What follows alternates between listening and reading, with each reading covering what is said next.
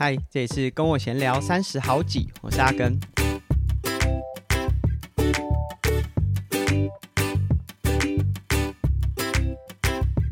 进入到正式主题之前，先来更新一下最近我会参加的活动。哇，从十二月开始，真的活动有点多。呃，从上周就已经陆续有一些活动，然后不断的在各地转换，真的是人生的转换。那本周呢，周六十二月十号，阿根会到呃南投的日月潭参加美丽达杯。那这次美丽达杯有两个不同的路线，一个是比较轻松的环潭。那另外一个是距离稍微长一点，所以涵盖的范围就除了日月潭本身，可能还会到水里啊，或者是周边的一些路线。我们所报名的是比较长一点的距离。那我同时也找了一些呃朋友，就包含 Lululemon 的伙伴路人们最近骑车的伙伴也越来越多，同时也有我们的听众啊，甚至是 Try to Go 三项玩不完共同的主持人亮亮，也都会参加这一次美利达杯的活动。所以也许大家在会场看到我们。哎，跟跟我们一起轮车轮起来啊！那这个路线的难度就是八十几公里的路线，大概爬升一千左右，大概跟如果在台北练车，呃，大概都会骑到这样子的里程和爬升量。不过最近真的到处移动，然后也比较忙一点点，所以希望可以很顺利的完成。而且我会骑新车，所以。也许美丽达杯结束之后也会有一个影片，欢迎大家呢 follow 阿根自己的 YouTube 频道，也许可以看到我的新车，还有美丽达杯的活动。那十二月十号结束美丽达杯之后，隔天十一号我会参加 Snow Peak 他们针对 VIP 办的年度活动。不过我不是 VIP 啦，我没有这么手腕这么粗，我是担任就是这一次活动呢，呃，登山车教学体验的算是带领者吧。那前一天会由嘉良，就是也是在北部做很多登山车教学，嘉良来带大家一起体验登山车。隔天礼拜天是由我来带。那也许在这两场，就是本周末两场活动，大家有参与的话，诶，可以相认一下，或者是如果正在骑车，可以互相合作一下。那这个礼拜就是大概是这两个行程。下一周呢，从十二月十五、十六、十七连续三天是。台北马，台北马拉松的 Expo 博览会，呃，大概从几年前开始，这个 Expo 开始举办，就一直在圆山，就是花博的这个场馆。嗯、过去都是室内，就是大部分是产品的销售，呃，可能有跑鞋啊，大的品牌进驻，然后可能一些人身布品，加上报道，所以所有要参加台北马的跑者，可能都会利用这三天，甚至很多中南部的跑者会提早请假一天。去参观，那从今年有多了一个户外的体验区，这个户外的体验区是由都乐和 Dirty Formosa 共同主持，然后规划的。那这个户外主要就会以呃一些 outdoor 的内容，也包含了登山车的活动。那这一次 Dirty Formosa 也请我担任这三天，就十五、十六、十七三天的登山车体验活动的教练。那时段呢，都会是在下午的十四点，就是两点，一直到下午四点。从下午两点到四点这两个小时的时段，会有登山车的体验活动。那因为有两天是平日，一天是假日，所以我也还在思考说，因为可能来的人不是这么集中在同一个时段，所以可能会利用一些活动设计来让大家都有机会体验到。啊，有些跑者可能根本还没有。骑车的这种日常生活的习惯，所以也不会太难。所以大家如果有兴趣，甚至你就是台北马跑者，那对登山车有一点点好奇，未必真的已经喜欢，都欢迎来这个 Expo 的户外活动区来体验看看。现场也会提供蛮多试乘车，但我想就是我也不确定数量，所以能到的话就早一点到，可以选自己喜欢的车，甚至你可以多试几台。那这是在这两周。呃，我会参加的蛮多活动，当然下个礼拜的台北马一定是蛮多听众，就是我自己有蛮多朋友，甚至在 Try to Go 三项玩不完，也有很多的听众是有参与的，也祝大家都可以顺利的达成自己的目标。就今年的台北马看起来应该不会太冷，就就目前整个台北的冬天，就可能有下雨，但都没有到很凉的状态。其实这对要跑台北马来说是比较有挑战性的。啊、如果温度稍微低一点，其实比较容易跑出好的成绩。加上这这几周其实风都蛮大的，那还不确定，因为不到最后一天，你都不会知道比赛当天的状况是怎么样。但祝大家都有顺利完成自己的目标。那说到完成自己的目标，今年大部分的比赛，大概除了台北马都结束了，甚至在上周，呃，大鹏湾的赛事结束之后，呃，今年已经没有任何铁人三项的赛事。那我们 support 的青少年选手也有蛮不错的表现，就是以修雍以修，他是台南的选手。那我这边其实只有提供他一些器材，例如说，呃，服装上，呃，或者是呃功率计啊，或者是。一些车辆上面的一些协助，训练方面大部分他都还是跟学校或者是台南那边的教练去进行。但是，呃，我们 support 这位选手今年可以算是达成自己一个重要的里程碑，也算是青少年在呃青少年选手在台湾一个重要的里程碑。他在前几个礼拜香港的青年呃应该算少年亚洲锦标赛。拿到 U 十五，也就是十五岁以下，所以大概都是国中生左右这样子年纪的选手。他在香港这一场赛事当中拿到了 U 十五的亚洲冠军。那虽然说，就是因为可能还是有一点点疫情的影响，所以并不是所有的国家都有派队参与。但其实像香港本来在这个年纪就是很强势的选手，呃，选手都还蛮齐全的。那加上像哈萨克也有派选手参与。啊、呃，包含在以修这个组别，也有哈萨克选手。哈萨克也是过去在无论是亚运啊或亚洲杯是名次比较前面的，所以其实赛事强度还是很高。所以他能够在这个级别拿到亚洲冠军，真的是不容易。那我们也当然希望说，这不不单只是停留在 U 十五这个成绩，而是可以不断的向上。那说到铁人，在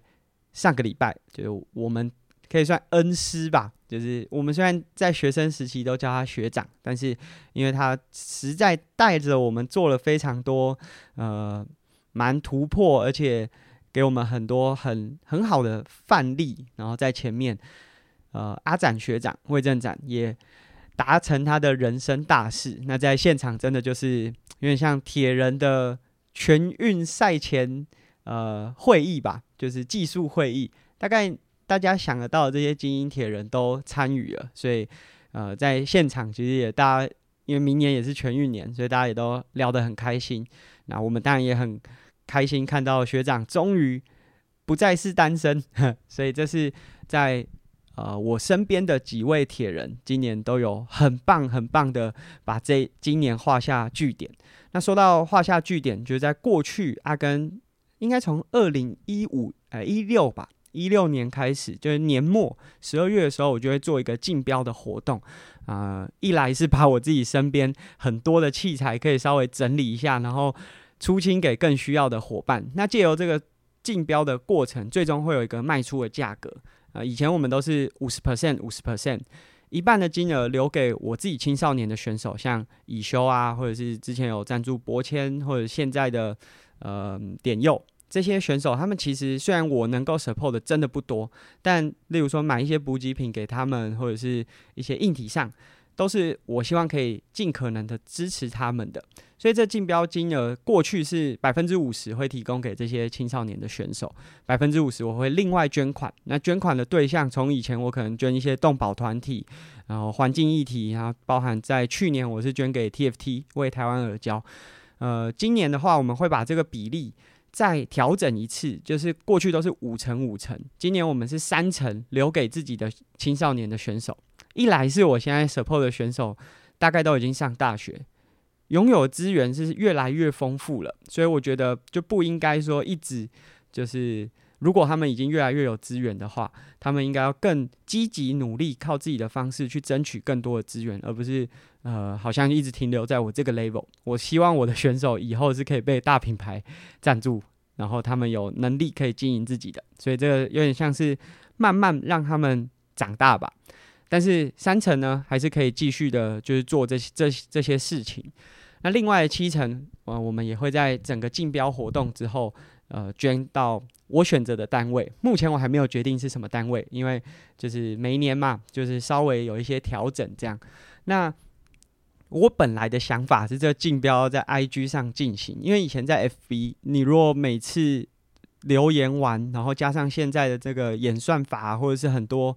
这个曝光的机制，会导致那个文章触及率很低，或者是呃，你如果想要再一次竞标，就你已经出了一次价格，结果你的价格被洗掉，你要再找到那篇贴文，我变得很困难。所以我本来想说用 IG，但我发现 IG 好像如果他没有人追踪，追踪人数不够多，真的没有人会参与，所以最后还是得回到 FB。所以从今天这一集节目上架的时候，大家到我自己就是阿根的粉丝专业上置顶的贴文，应该就可以看到竞标的内容。那这次呃 要竞标的东西有点多，所以我们会以每周会更新一组，那每一组竞标的时间就是一周的时间，所以。大概会有三到四次的竞标活动，那希望说大家可以参与。那如果你看到是你喜欢而且你用得到的东西的话，你就可以参与。那这个最后的金额呢，就是会像我们刚才讲的，三成成为 Kenspo 青少年选手的呃，算是育成基金吧。然后七成的话，我们会捐到公益团体。哇，今天讲了前段就蛮多时间，因为必须要这样讲，才有办法让这集丰富一点。原本每十集会有一次 Q&A，但这次我们完全没有收到任何的提问。但我们有一个评，就是评论在 Apple Podcast 上面，应该是 Popo 王，他有给了我们五星的评价。那针对我们可能前两集在呃分享这些，就是竞技选手和网红之间的资源分配比例，给了一些回馈。他说这几年广告费逐年增加是市场的现实，呃，没有盈余，其实就没有办法支撑广告和赞助。这个我绝对是非常认同的。就像我如果没有办法有稍微余裕的话，我也不太可能去支持青少年的选手。呃，有人会说。呃，如果我有钱的话，我也可以很善良。这句话我并没有完全认同，就是我觉得，即便没有钱，还是可以很善良。但是，当你有钱之后，你的善良才有办法更现实的发挥出来。那他后面说到，就是选手和 KOL 从来就不是选择题，不愿意支持运动员的人是不会因为营收成长而有所改变。这个其实我也蛮认同的，就是。过去那些不愿意赞助选手啊，只喜欢赞助网红的单位，不会因为他赚了更多钱，所以就选择运动员。但是我在想，就是我自己其实，在前几集想分享的是说，过去有蛮多的品牌商，呃，甚至包含我自己的品牌商，他们过去是愿意支持运动员的，但随着市场环境和整个呃。眼球的分配，就眼球能够使用的时间的分配，导致他们放弃了运动员这个角度。那至于那些原本就完全不愿意赞助，就是他对运动员就完全没有兴趣的品牌商，其实我并没有想要把它当做是我们讨论的对象，因为志道不同不相为谋啦。他们如果不是我有办法沟通成功，或者是能够改变的受众。我也不会想要多浪费唇舌在他们的身上。那最后他说到，就传统媒体才是被 KOL 杀得最深的人。那这个大概就是像呃，我跟亚乔上一集讨论的时候说到，就是现在真的竞争是时间，是以时间作为考量。就我的能够专注的时间就是只有这么多，所以我们的竞争已经不再只是同温层，或者是跟你同样是运动员的角色。那这个现况呢，真的是市场环境在改变的时候，大家要自己有意识的认知到，然后去找到自己最具有竞争力的那个角度切入，然后继续维持在你有办法竞争的环境和竞争圈里。那我觉得这是有点难度的，但是也很感谢 Popo 王的回馈。那。还是希望，就是这是第十集，就是第三季的第十集。希望二十集的时候可以获得更多听众的回馈或者是提问。那可能是最近做的题材，就是一来稍微远了一点点，然后呃，另外一方面也是，就是我前阵子的状况，就是整个人的状况不是这么好，所以可能有些分享的东西比较负面。我觉得分享负面的东西，并不是大家不听，是大家比较不敢回馈。呃，有可能是担心我，也有可能是担心说这个回馈出来是不是这么呃能够被接受？呃，我想负面的东西是每个人都会经历的。那有些人愿意分享，像我是愿意分享，有些人不愿意。但其实大家会想要从这里面知道说如何去克服这些低潮或者是难关。也许我未来呃年底吧，年底的集数稍微做一点整理之后，可以稍微和大家分享。其实我觉得我现在也不是状况最好的时候，但是至少是一个能够更认知到自己现在是什么状态的时候。那这是也许到年底的时候，我们可以和大家分享。虽然今天这集我们并没有收到听众的 Q&A，但如果大家有在看我的社群或者是 IG 现实动态的话，应该有看到我和志祥上周参加了呃 g u s a Eden 和 Christian Blumenfeld 两位挪威选手，就是都拿下过世界冠军，就无论是哎都是二二六的世界冠军，只是举办的。场地不太一样，所以在意义上，就大家会觉得好像有点不同。但是两位都是非常优秀的选手啊，甚至 Blumenfeld 也是奥运冠军，是同时，这是真的非常少见。同时在短距离、呃奥运距离和呃全程铁人三项就二二六的赛事当中，都可以有非常突出的表现。呃，这是真的非常难得的。那巨大。集团呃，巨大跟捷安特其实是不同，在讲的时候是不同的，就在台湾是有点不一样，有点像代理商跟总公司。虽然说捷安特在台湾不能算是代理商，它就是直营，但那个意义上，就是如果我们在讲巨大是股票上市，它是一个全球性的公司，那捷安特指的可能比较像地方，两个意义上有点不同。但无论如何，就是大家所看到的 Giant 他们的运动行销的伙伴 Jeff。邀请我和志祥参与了这一次的分享会，基本上参与的伙伴都是精英的铁人三项教练或选手啦。虽然我自己认为我没有，就这两个角色我都不是，但是我很感谢 Jeff 邀请我参与这次的活动。那同时，呃，也参观了自行车文化探索馆，就是我自己从很多可能 KOL，因为他们在开幕的时候也有邀请一些 KOL 或者是。呃，成功人士去演讲，我看到大家分享是觉得很有趣，但是我自己时间上都还没有机会，真的很深度的去逛过。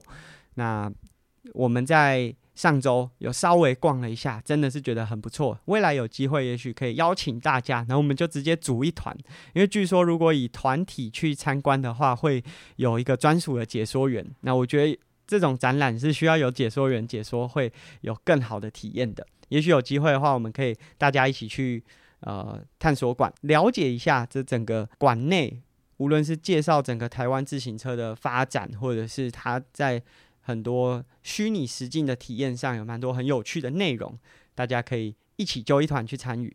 那在这个面谈当中，其实是有转播的，有安排线上的直播，所以大家其实透过直播，大概都可以听到呃教练们提出的问题和 Eden 和 Blumenfeld 所做的回答。那其实我和志祥，无论是我们有提出问题，或者是私底下就是会后，大概还有一小时到一个半小时的这个对谈时间，也问了蛮多问题。呃，今天我就想针对我自己想提问的，呃，其实不是为我自己提问，因为我已经不是那个类我从来不是那个 level 的选手，也不是有那样子资格去讨论这个议题的选手。但我觉得就是。好像把这个问题丢出来，然后也许有些青少年选手听到之后，可以有一些不一样的想法。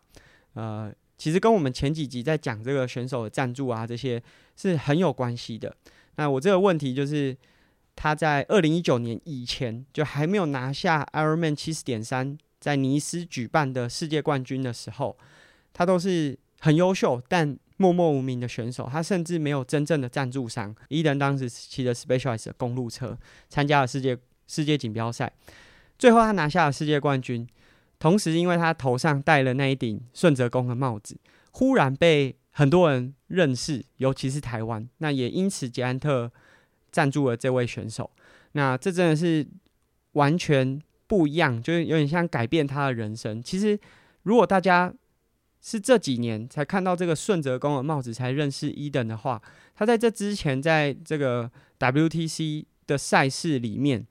就已经有很多非常好的成绩。同时，他在这个奥运测试赛的时候，就被拍到一张他跟 Blumenfeld，Blumenfeld 当时戴了一张呃戴了一顶 Red Bull 的帽子，而 Eden 是戴了这个顺泽宫的帽子，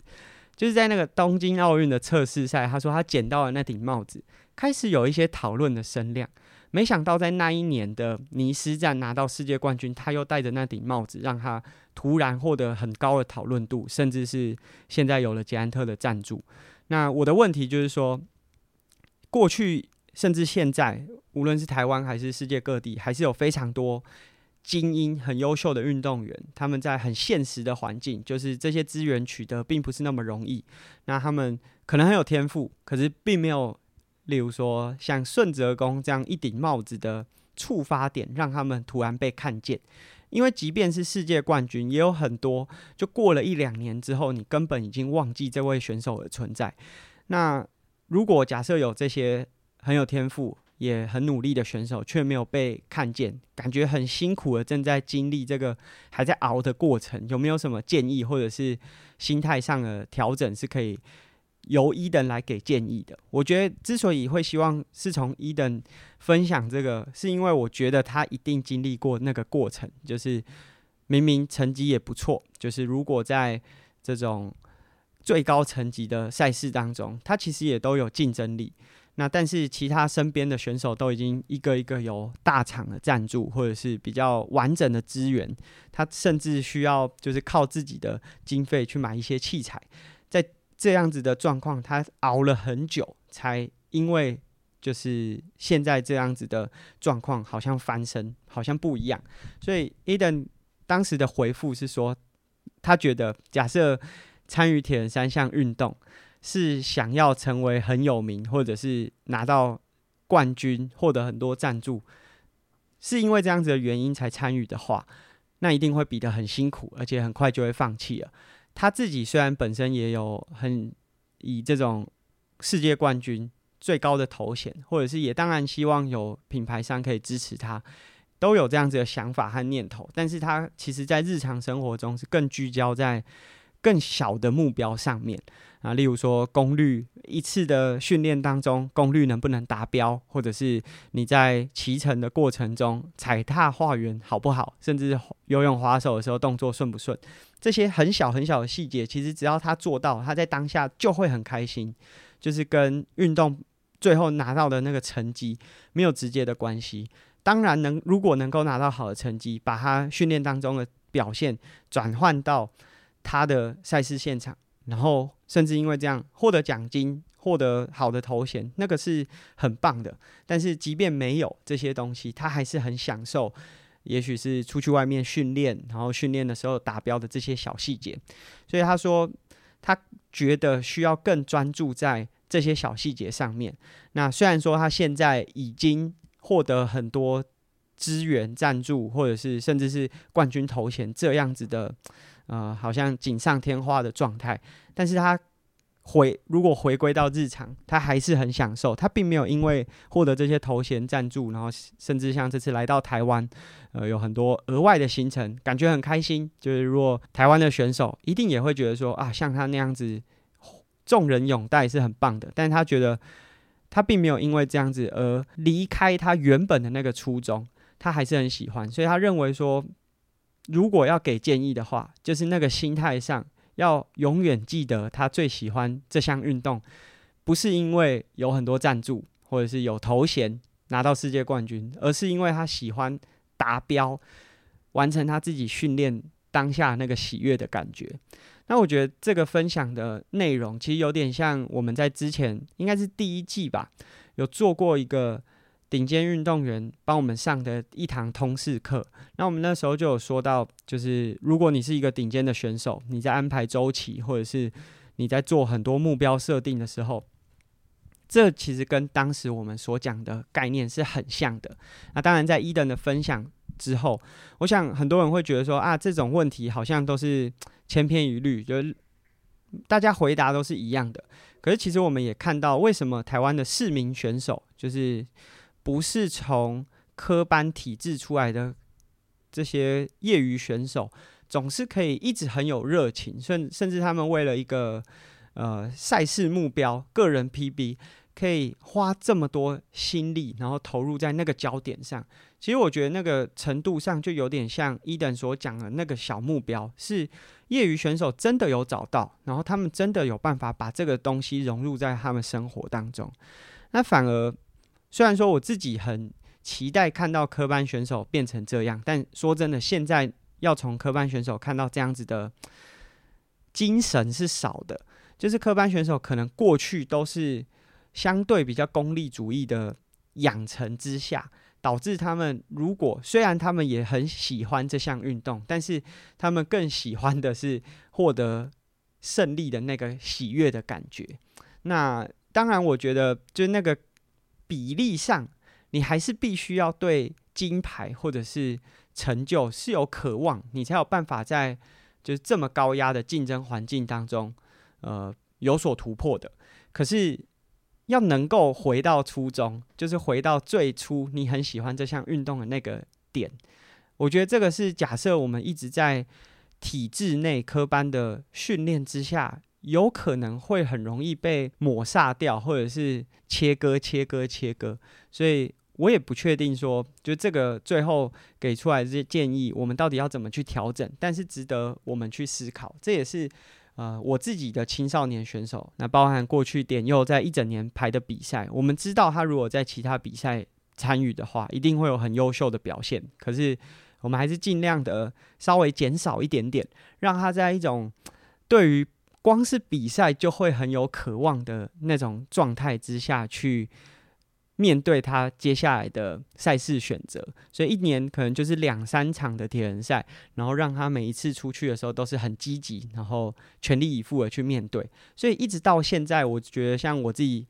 看到点佑是，好像每即便是每一天的训练，他都还是很专注在细节上，那甚至课表上的训练完成了，他都还是愿意再花自己的时间呢，去再无论是再多练一点。或者是在他自己的这个训练的细节上再多要求一点，这个是就是我当然不能确定说点佑现在就已经是这种记住自己初衷的选手，但我们希望这样子的状态是可以延续下去的。那这是我自己的提问，针对 Eden，这是在会场上直接当面问他的。那接下来我们 Try to Go 三项玩不完也有。整理了在那一天对谈当中，因为虽然说有直播，但是因为中英文的切换，然后或者是直播的讯号或者声音大小等等的，可能都不是这么完美，所以我们 Try to Go 三项玩不完，在周三呢会发一个，我跟志祥觉得在会场，呃一些整理出来的内容是蛮值得和大家分享。那当然志祥也有对就是 Eden 和 Blumenfeld 提出他自己的疑问，那我们都会在 Try to Go 三项玩不完的节目当中和大家分享，同时。在 Try to Go 三项玩不完，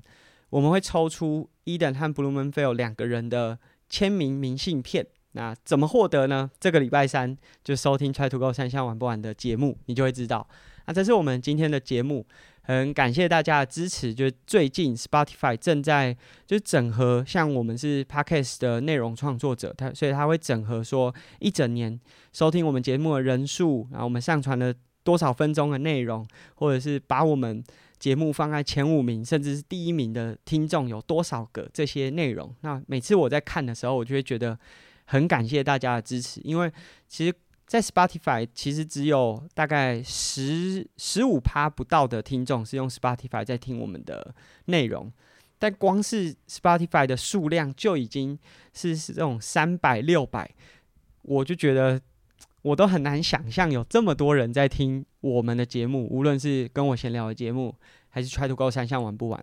即便大家没有留言提问，或者是给我们任何回馈，我们都很感谢大家的收听。就是我觉得那种感觉，就是在 Spotify 的那个呃回顾上，它跳出了一个文字，说，即便你听不到，但我们都在帮你掌声。我觉得当我看到这个 Spotify 在做这个年度回顾的时候，就有这种感觉。虽然我可能大家未必在 Apple Podcast 或是 IG 任何平台上面给我们回应，但是我们真的都有感觉到，好像有人在支持我们的那种力量。那这是我们今天的节目。如果喜欢我们的节目，可以在 Apple Podcast 上面给我们评价或留言。那我们在泽泽上面的订阅赞助也即将寄出，就第五波的。听众订阅小礼物。那你如果还没有加入的话，也欢迎大家花一点时间到泽泽的平台上面看看我们的订阅赞助方案是怎么进行的。那我们下集节目见喽，拜拜。